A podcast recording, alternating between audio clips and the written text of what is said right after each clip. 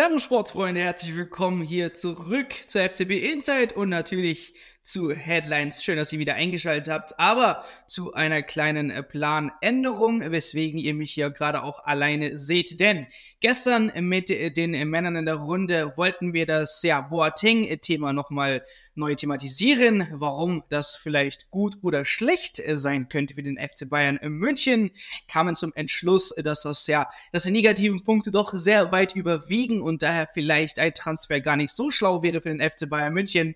Und äh, wie es immer so eben im Fußball passiert, ist dann ein Tag später tatsächlich das dann gekommen, was wir vorher gesagt haben. Der FC Bayern München hat sich heute denn äh, gegen eine Verpflichtung von Jerome Boateng entschieden, auch wenn Thomas Tuchel und andere äh, Leute beim FC Bayern München sich stark gemacht haben für diesen Transfer, haben äh, die Bayern-Bosse ihr Veto gezogen und gesagt, ah, das ist doch ein bisschen zu riskant. Und der Grund war auch, was wir gestern eben nochmal deutlich besprochen haben, dieser Gerichtsverfahren, der neu aufgerollt wird und eben, ja, einfach zu viele negative Schlagzeilen mit sich bringen würde. Weiter kommt aber auch zum Schluss, dass Matisse Licht, warum ja Jerome Boateng in das Thema gekommen ist, weil Matisse Licht ja anscheinend mehrere Wochen ausfallen würde.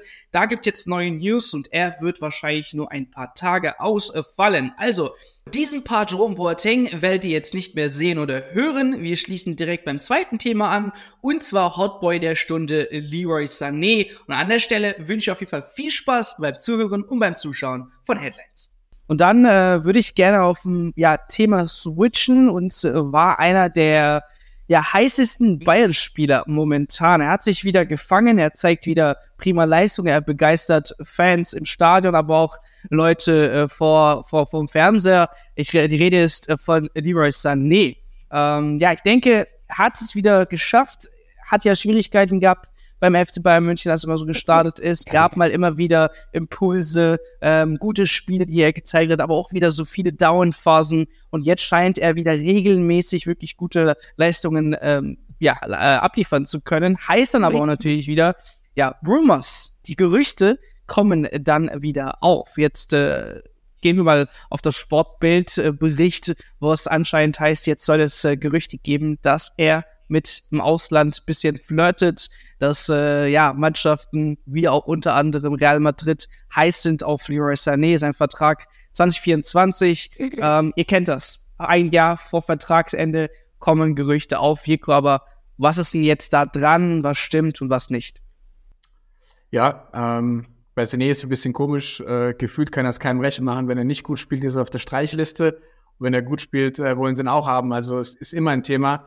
Ähm, ja, du hast ja gerade gesagt, also äh, es kam gerade die Woche ein Bericht hoch, dass ähm, Sané, also erstmal grundsätzlich Vertrag hat er noch bis 25, also sprich ähm, im kommenden Sommer äh, muss man ihn nicht verkaufen, aber du hast auch, auch gerade gesagt, ein Jahr vor Vertragsende, du hast bei Pavard und bei Hernandez gesehen, ähm, musst du dich dich als Verein äh, positionieren. Du musst sagen, verlängern oder verkaufen, weil sonst läufst du Gefahr, jedem jemanden quasi ab, ablösefrei zu verlieren.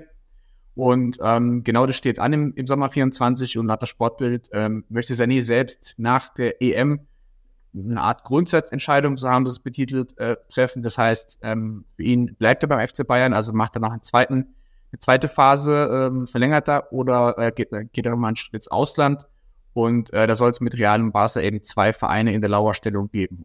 Und ähm, ja, momentan ist es natürlich die ganz klare Meinung der Fans, aber auch, glaube ich, der Verantwortlichen, das Ding auf jeden Fall verlängern, weil er einfach, ich würde sogar so weit gehen und sagen, ja, die beste Form abruft, die jemals bei FC Bayern hatte. Du hast auch gesagt, hin und wieder ist es aufgeblitzt, aber ich kann mich nicht erinnern, wann er seit seinem Wechsel von Man City zum FC Bayern so konstant jetzt über sechs, sieben, acht Wochen äh, die Leistungen abruft und eigentlich in jedem Spiel der Träger der, der Offensive ist. Natürlich hast du einen Tell, mal einen Musiala mit einem Kane etc., aber ähm, Sané ist eigentlich immer, wenn er den Ball bekommt, gefährlich. Äh, er löst immer was aus. Äh, er bringt setzt die, die, die, die Spieler gut Sinn, die Kollegen. Also er ist einfach der fixen Angelpunkt oder der An äh, Dreh- und Angelpunkt, den wir beide offensiv spielen. Und ähm, Freund hat es auch gesagt, äh, er hat jetzt ein bisschen Zeit gebraucht, um sich einzugewöhnen, neuer Verein, neue Umgebung, aber jetzt stehen die Gespräche an äh, mit den Spielern, äh, wo die Verträge auslaufen, aber auch mit so Spielern wie Sané, die 25 auslaufen.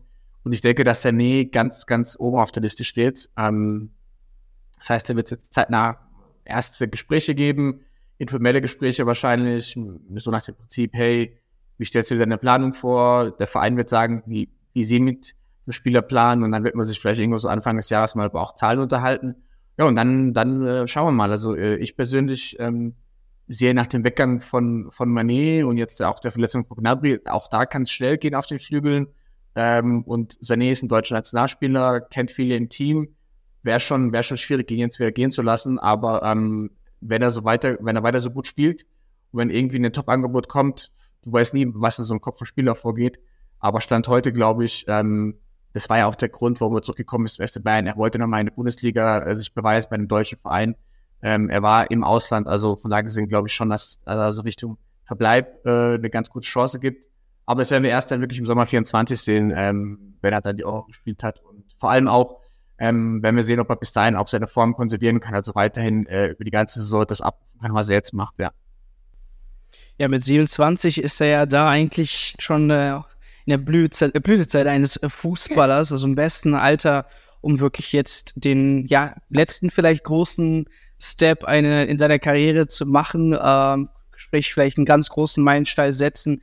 Ich meine, er ist ja nicht nur in, zurück in die Bundesliga einfach so, sondern er ist zum FC Bayern München zurück, ein Verein, was jetzt ihn wirklich äh, ja viel bietet meiner Meinung nach einer der besten Trainer meiner Meinung nach verpflichtet ähm, die man momentan so auf dem Markt haben kann äh, man hat das mit Harry Kane endlich gelöst also sprich man zeigt ja auch den Spielern hey die Zukunft ist hier. Also wir sind jetzt nicht irgendwie, ähm, wir haben nicht den Anschluss verloren, sondern wir sind weiterhin dran. Wir haben das nötige Kleingeld, um eben ja gewisse Investitionen zu tätigen und so weiter und so fort. Also es ist ja auch was geboten an Leroy Sané. Sprich, du hast auch, äh, plus du hast gesagt, ähm, Deutschland, deutscher Nationalspieler. Also irgendwie passt das alles. Von daher, ja, fünf Tore in der Bundesliga, eins in der Champions League. Der Mann ist wirklich on fire, Sebastian.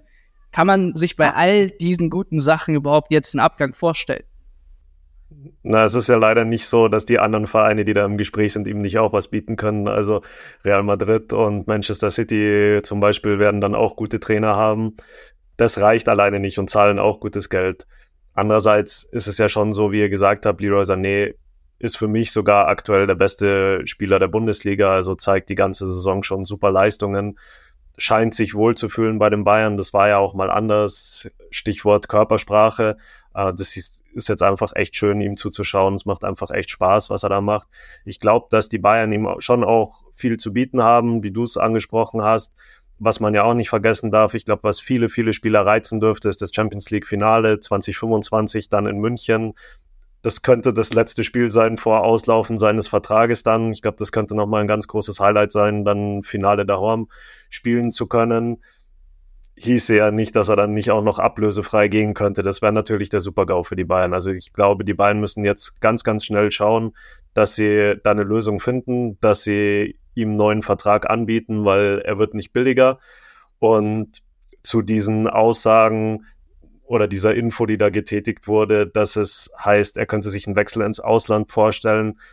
Dazu sage ich, äh, wir können uns schon darauf einstellen, dass wir sowas in den nächsten Wochen und Monaten sehr, sehr oft hören würden, werden. Das ist das typische Geklapper. Ich könnte, also ich kann, glaube ich, sehr, sehr sicher sagen, dass das was ist, was der Berater oder die Beraterseite dann steckt. Der Sportbild, die Info kommt ja nicht von irgendwoher.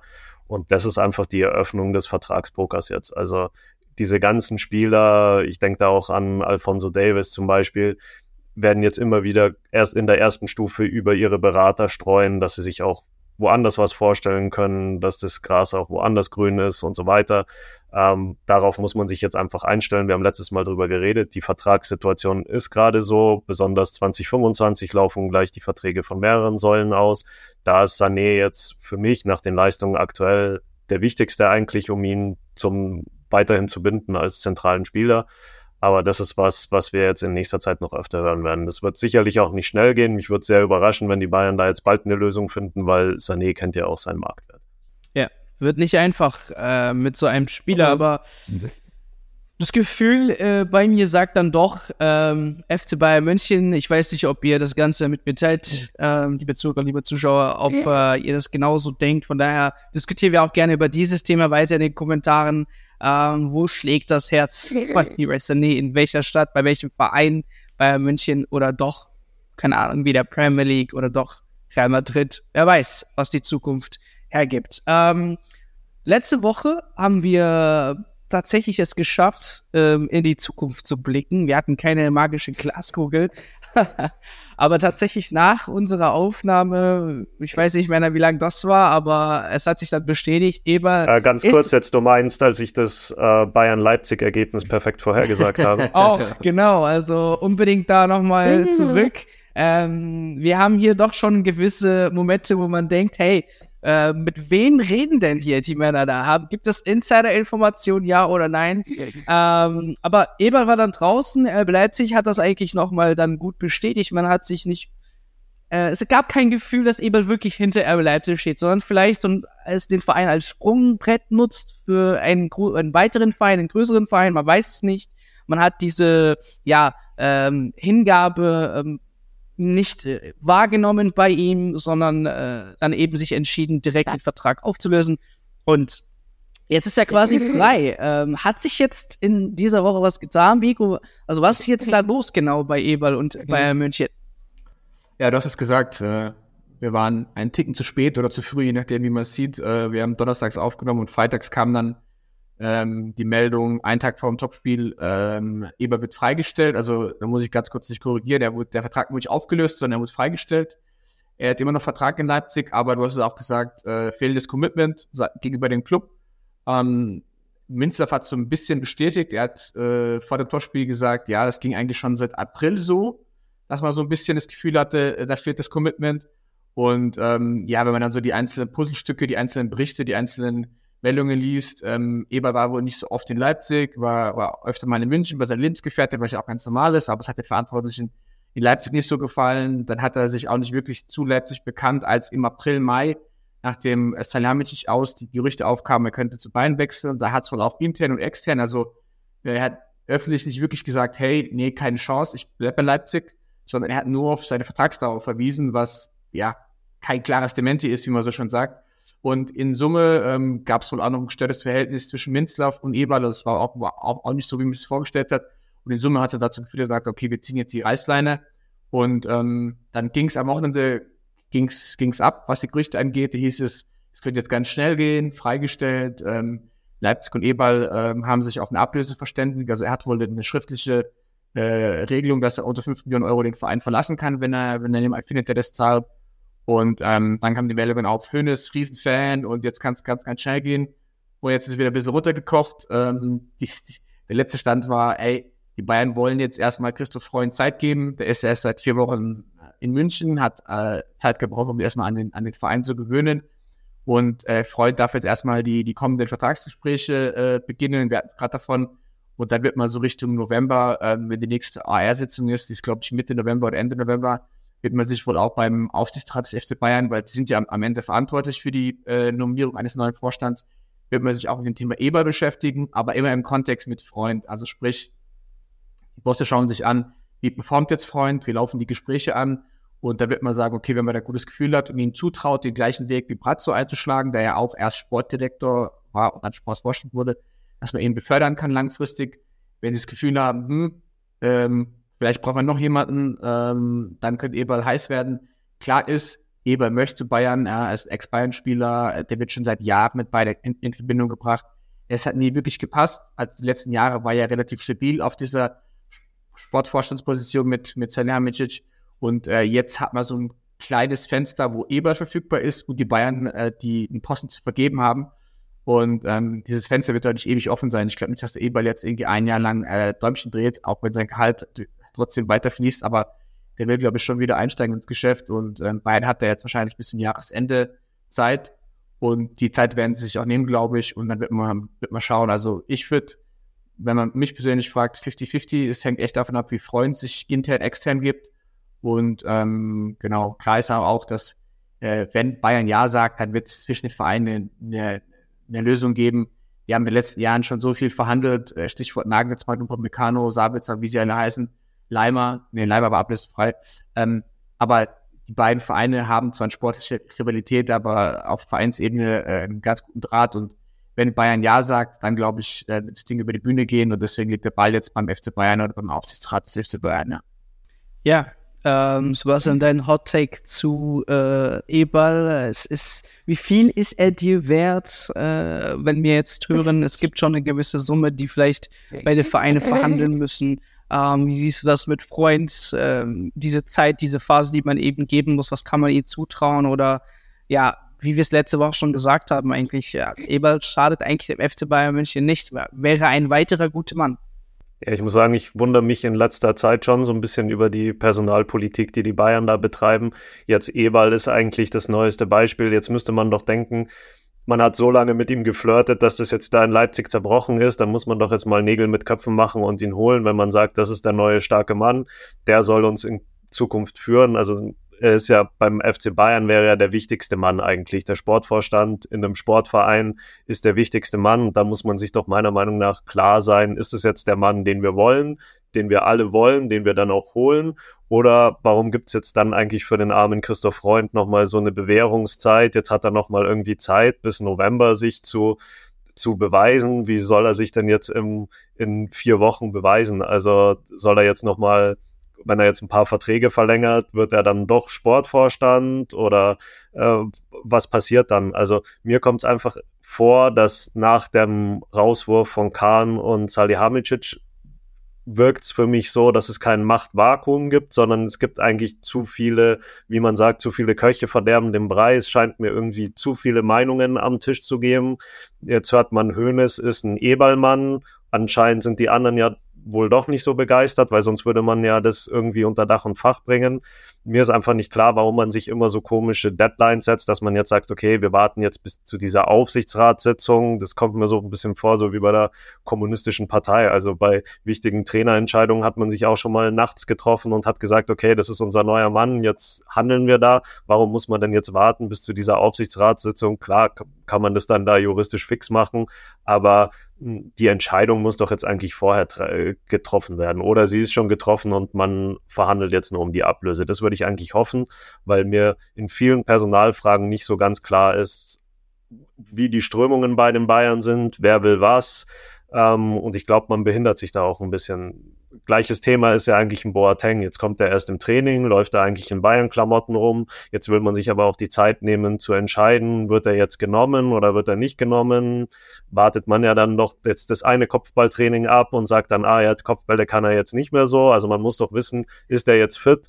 Das muss ich doch eigentlich als Trainer auch schon sehen in zwei, drei Trainings und da muss man doch eine Entscheidung treffen. Es gab genau die gleichen Probleme meiner Meinung nach in der Transferperiode. Ich habe es vorhin schon kurz angesprochen mit den Verteidigern. Da kommt es mir so vor, dass es vielleicht ein, zwei Leute gibt, die wollen dann Pavard und Stanisic abgeben. Dann gibt's aber auf der anderen Seite wieder Leute, die wollen offenbar keinen äh, Chaloba oder einen ähm, Bella Kotschap holen. Manche sind dafür und dann wacht man irgendwie am Morgen des Deadline Days auf und ist sich offenbar immer noch nicht klar, welchen Spieler will man eigentlich verpflichten und am Ende sitzt man dann ganz ohne da.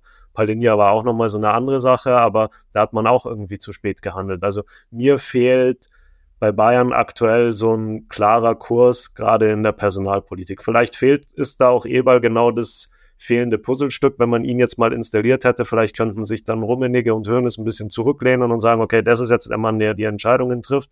Aber aktuell kommt es mir so vor, als hätte jeder da ein bisschen so sein eigenes Süppchen und man wüsste nicht, was man jetzt eigentlich machen will. Ich finde, das wird ganz, ganz gut klar an dieser Situation gerade. Es gibt ja dann auch die Frage, wie geht's weiter mit Marco Neppe? Dann wird der Name Vivell, der jetzt gerade noch bei Chelsea ist, oder ich glaube schon bei Chelsea seinen Job verloren hat, bin ich mir jetzt nicht sicher. Aber der, der ist ja jetzt auch als Name nochmal im Gespräch. Also es werden immer ganz viele Namen genannt.